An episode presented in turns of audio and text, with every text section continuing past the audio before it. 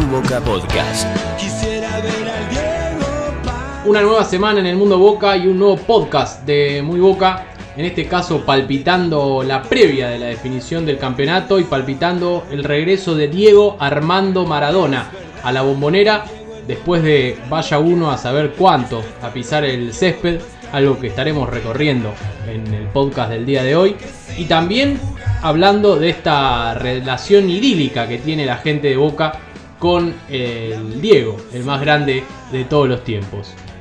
En el medio, su disputa de Marquesina con Juan Román Riquelme. En el medio, este homenaje o no, realizará o no la nueva dirigencia de Boca. Y en el medio de todo esto, unas historias por contar. Una historia de idas y vueltas, de relaciones que Diego tuvo con la gente de Boca y que él mismo, expresándose como hincha, ha tenido con el Geneise. Estamos aquí con Lucas Guerrero, mi nombre es Tomás Nelson y tendremos la participación también de Facundo Terres Grimaldi en el día de hoy, maradoniano de pura cepa y dueño de Offside Stats en Twitter, así que bueno, estaremos contando con su presencia. Lucas, bienvenido. ¿Qué tal, Tommy? Un saludo para todos los que nos están escuchando, eh, donde sea que estén, a la hora que sea. Y una aclaración. Este podcast, si bien eh, la, obviamente el disparador es la visita de Maradona a la bombonera, creo que es un podcast que intentamos pensarlo para escucharlo también en otros momentos. En otros momentos en que querramos recordar la historia de Boca y de Maradona en conjunto. Porque más allá de toda la tensión y toda la polémica que se ha generado a partir de este partido, eh, la historia de Diego con Boca tiene muchos capítulos, quizás se sigan escribiendo más y merecen ser contados.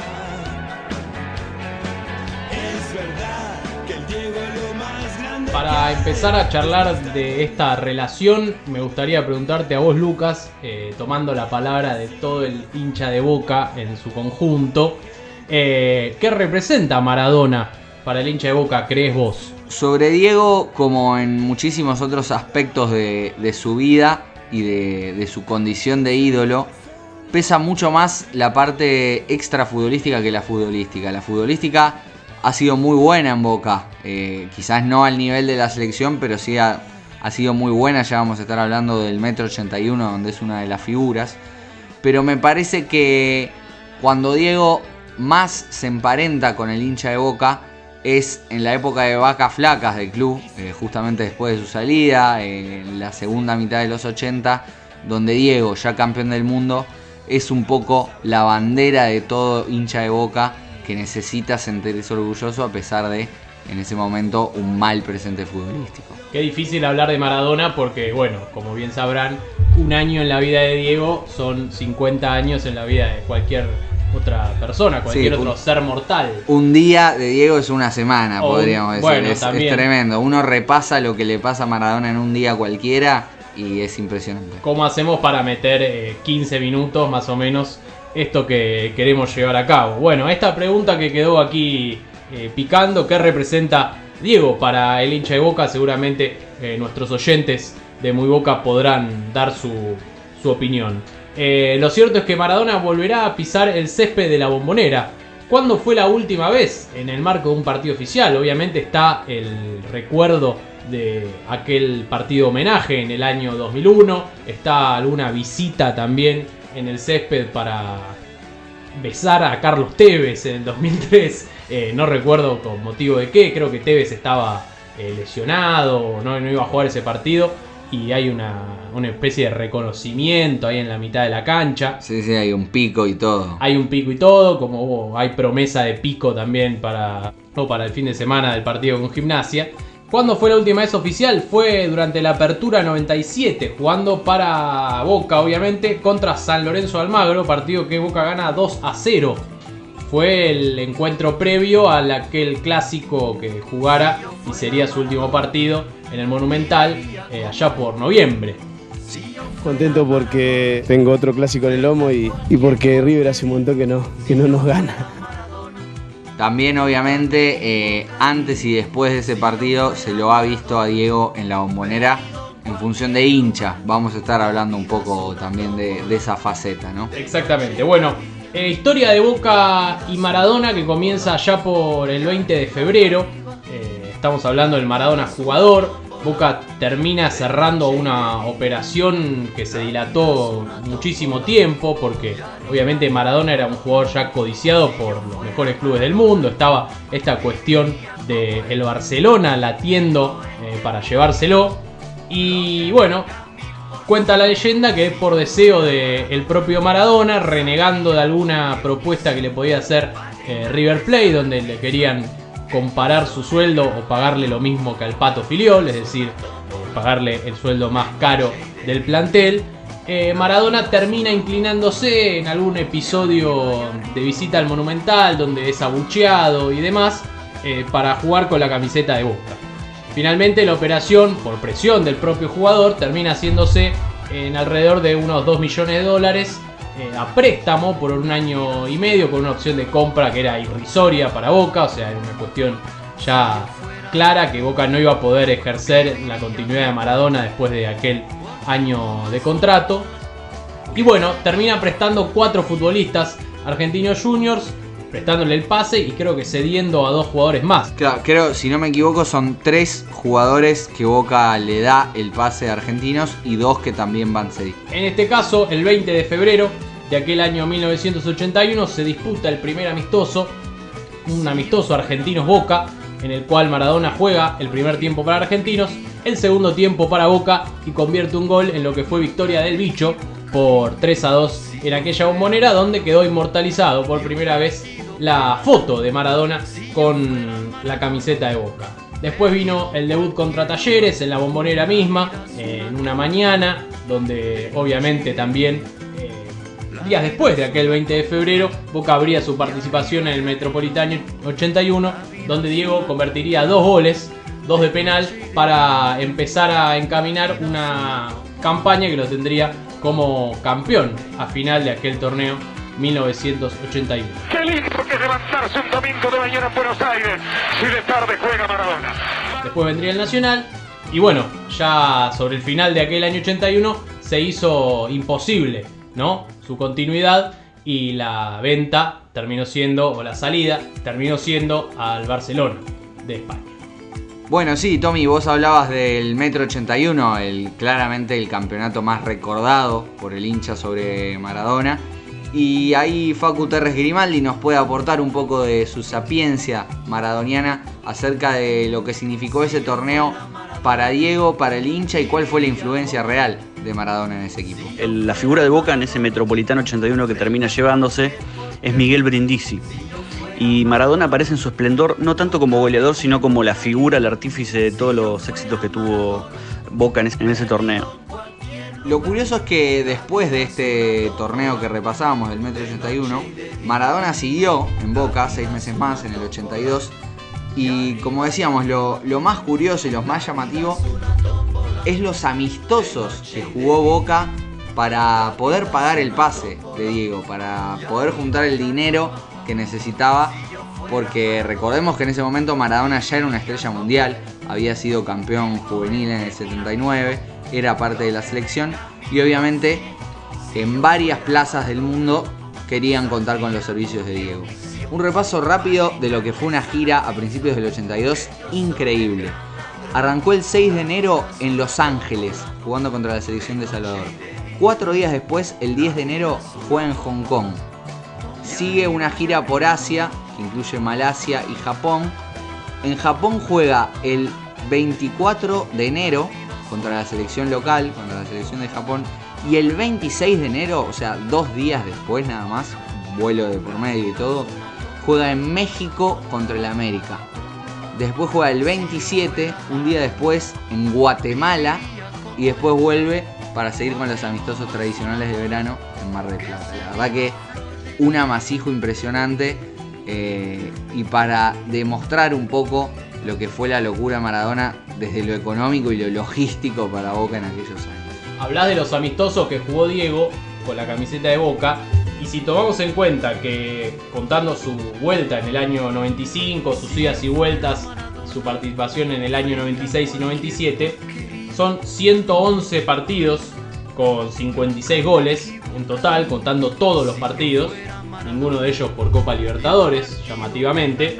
Em, los amistosos son 40, es decir, son 71 partidos oficiales, lo cual reduce su número de partidos considerablemente, en un porcentaje considerable, con 35 eh, goles, es decir, un gol cada dos partidos, tiene oficiales Maradona con la camiseta de Boca y también, bueno, podemos decir, eh, en los amistosos mantiene esa tendencia, teniendo en cuenta que contando todos los partidos son 111 partidos con 56 goles. Sí, sí, los números, eh, si bien no son eh, espectaculares, sin duda hablan de la calidad de futbolista que es Maradona, ¿no? Obviamente, y que también pudo demostrarlo en Boca. Incluso también, como nos cuenta Facundo, en su segunda etapa, en el 95, 96 y 97.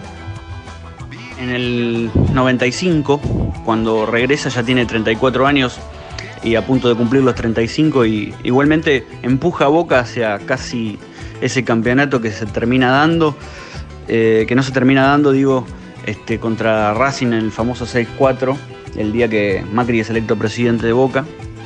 Y luego en el 96 vuelve a intentarlo eh, con el liderazgo de Maradona, pero ya con muchas más lesiones cosa que se volvería a, repetir en el 97, aún peor todavía que en el 96.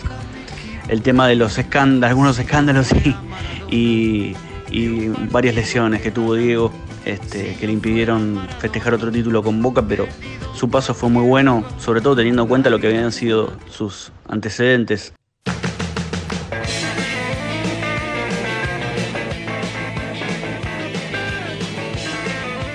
Pero vayamos al Maradona hincha. Maradona que. mi Diego favorito. Claro, exactamente. como te decía, creo que el, simbolismo de Diego es lo que lo termina impulsando a ser uno de los máximos ídolos del club, no tanto lo futbolístico. Boca jugó a lo Boca y, y River fue River. Jugó un gran primer tiempo y en el segundo tiempo se le cayó la bombacha. El Maradona hincha, hay un mito que dice que eh, Maradona era hincha independiente. Falso. En realidad Maradona era hincha de boca, así lo manifestaban las paredes de su cuarto desde chiquito. De joven él tenía en su habitación pequeña de, la casa de Azamora al 500 en Villafiorito, en su pared colgado el póster de Ángel Clemente Rojas. Su padre, de oriundo de esquina Corrientes, también era fanático de Boca. Eh, fanático sobre todo del Boca de la década del 50, el que ganó el campeonato del 54. Eh, Diego obviamente heredó eso, aunque ahora se diga que era hincha independiente y algunos de esos videos que ya salió cuando Diego explicó que era para conseguir un asado con su ídolo que era Bochini. Los mejores son los hinchas de Boca y eso que le quede bien claro a todo el mundo la cuestión siguió después, ¿no? Obviamente, eh, con un Diego más, más grande tenemos infinidad de registros en los cuales podemos identificar la, justamente la relación que tiene eh, Boca Juniors con Diego Armando Maradona o lo que siente Diego por la camiseta de Boca. Sin ir más lejos, cuando Macri, por ejemplo, está licitando la venta de, los palcos, construir eh, la nueva bombonera, Diego es el que eh, se adjudica el primero de ellos en aquella subasta conducida por el propio Mauricio.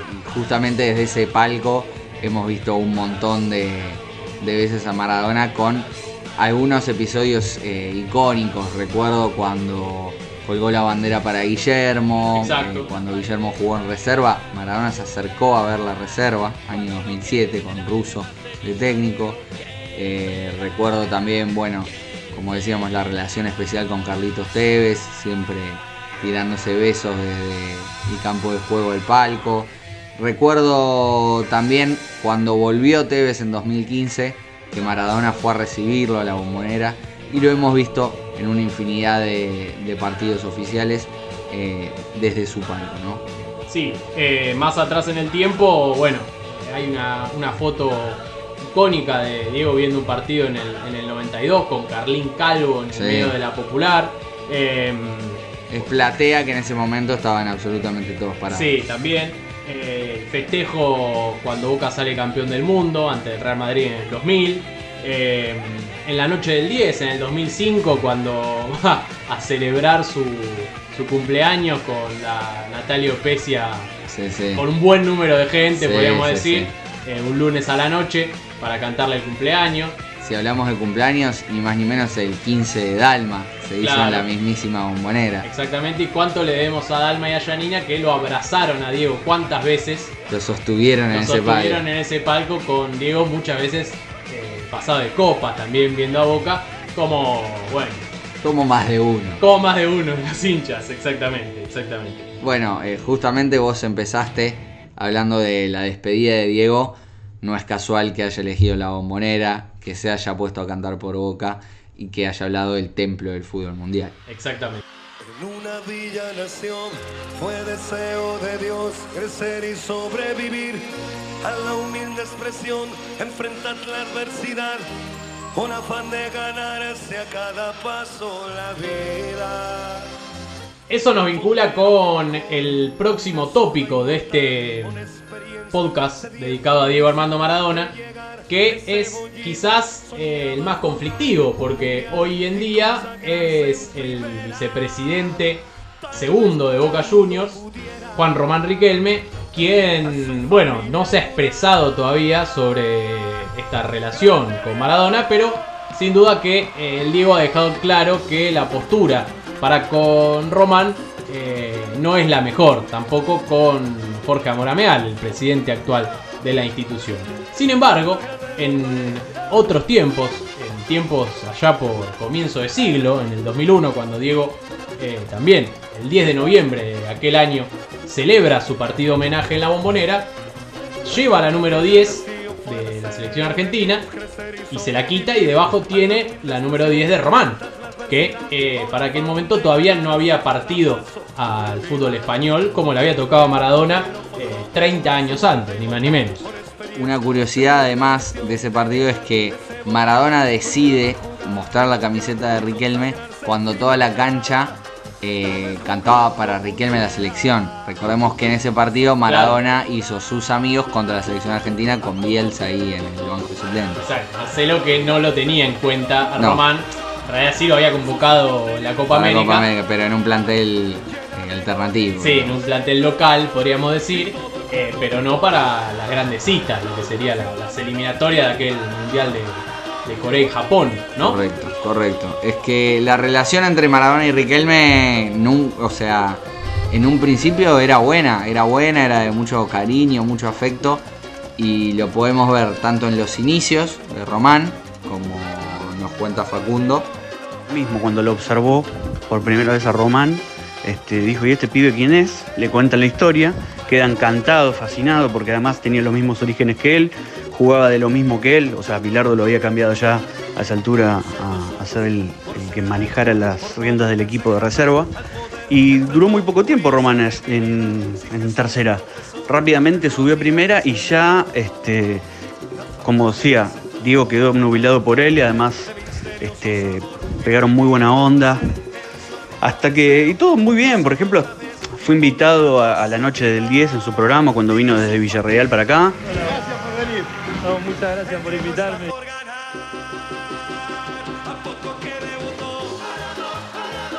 o también en aquellos históricos festejos de la Libertadores del 2000, cuando se cruzaron en vivo en la transmisión de- del partido contra Palmeiras. Hola Diego. Gracias, maestro. ¿Cómo andas, monstruo? Bien, bien. ¿Dónde andas? Acá, acá arriba. ¿A dónde? Acá arriba. Vení para el vestuario ahora. Ahora después, después paso. Dale, vos dónde? Sí, porque es una relación que comienza justamente en el plantel, como nos contaba Claro. Facundo, eh, dirigido por eh, Carlos Vilardo, donde, bueno, compartieron incluso, incluso cancha, ¿no? Y después está el, el mito de esta cuestión de que en realidad no se sabe bien si el cambio en el último partido de Maradona, cuando sale Diego en el entretiempo, ya no sale a jugar el segundo tiempo contra River en aquel noviembre del 97, si es eh, efectivamente el cambio por Riquelme o si el cambio creo que había sido por Claro. Canigia. No, elijamos creer que fue Maradona por Riquelme el cambio. La voz de Marcelo Benedetto en la transmisión dice, sale Maradona, entra Juan Román Riquelme. E ingresó en su lugar el número 20, Juan Román Riquelme. Se retiró el 10, Diego Armando Maradona. Pero bueno, la relación creo termina quebrándose de alguna manera cuando el Diego ya peleando por ser el técnico de la selección argentina declara en el programa Gol de Medianoche cuál era el rol que le iba a indicar a Riquelme, donde quería que Riquelme creo que, que no corriera. Ahí subyace una cuestión de código, de lealtad de Riquelme para con eh, Basile, que el Coco lo había, recordemos, lo había llevado a Román cuando Román estaba colgado en el Villarreal a jugar a la selección. correcto. Entonces, eh, Riquelme como que se pone la, la bandera de Basile no coincidimos mucho, ¿no? No tenemos el mismo pensamiento, no nos manejamos de la misma manera y tampoco tengo los mismos códigos que tienen. Mis códigos no son los de él y los de él no son los míos. Entonces, eh, creo que siendo DT de la selección, él hoy en día, nosotros dos no podemos trabajar juntos. ¿no? al cual de alguna manera también se dice en la mitología futbolera que el Diego le sembró su propia tumba en aquel partido con Chile. Le serruchó el piso. Exacto. Y, y bueno, Román toma partido por el Basile y a la primera, porque la verdad que no es una declaración que uno podría escandalizarse, No, ni no. mucho menos. Es una declaración futbolera, si se quiere. Sí, quizás un poco fuera de lugar, pero no es tan grave. Y Riquelme dice, chao. Y ahí Román planta bandera, separa los términos, renuncia a la selección, creo que por segunda vez. Claro, por segunda vez. Y, y bueno, de ahí en más son caminos separados. Sí, de ahí en más no, no, no hay ningún punto donde uno pueda hablar de reconciliación. De hecho, cuando Riquelme eh, deja Boca eh, en 2012, después de perder la final con Corinthians, hay una famosa frase de Diego. Yo quiero que entiendan que yo no me peleé con Riquelme. Riquelme se peleó conmigo. Él habló de códigos y yo no tuve una charla con él. y nunca hubo eh, algún puente. tampoco es que siguió escalando, como que siempre quedó ahí, de repente aparece y vuelve a ver un palo de Maradona. Claro. Eh, Riquelme nunca contestó, nunca. De hecho, creo que ha dicho, ha hablado de Maradona como el mejor jugador de fútbol que él vio. Sí, pero no hay un palito tipo la gente me eligió a mí o eso es más de Diego. No, no, eso fue. Que creo la que gente fue. cantó por él. Sí, es eso fue en el, en el inicio, digamos. Eh, cuando empezó la pelea, la bombonera cantó por Riquelme. Román obviamente. Con, con Diego en el palco, ¿no? Román Sí. jugador y Diego en el palco. Sí, sí, sí, sí. Sí. Y también cantó por Diego, no vamos a ser mal. Sí, pero claramente, eh, gustos al margen, Riquelme es el máximo ídolo de Boca y nadie dentro de Boca le puede discutir. Maradona para mí es único, es el más grande de la historia. Para mi hijo es Messi. Exacto. Bueno, esto nos lleva, eh, esta reflexión de Lucas, a cerrar un poco el, el círculo, ¿no? De esta pregunta que hacíamos al inicio de este podcast, de qué representa Diego para el hincha de Boca. Sin duda que es eh, el mejor jugador de todos los tiempos. Eh, ¿Qué representa para el hincha de Boca? Me parece eh, un símbolo, un tipo en el cual obviamente el hincha de Boca siempre se va a ver reflejado. Y creo que un poco de ese cariño y ese afecto que, que le tiene el hincha a Diego va a ser el que sea reflejado bombonera cuando Diego vuelva como técnico de gimnasia a pisar el Alberto J. Armando.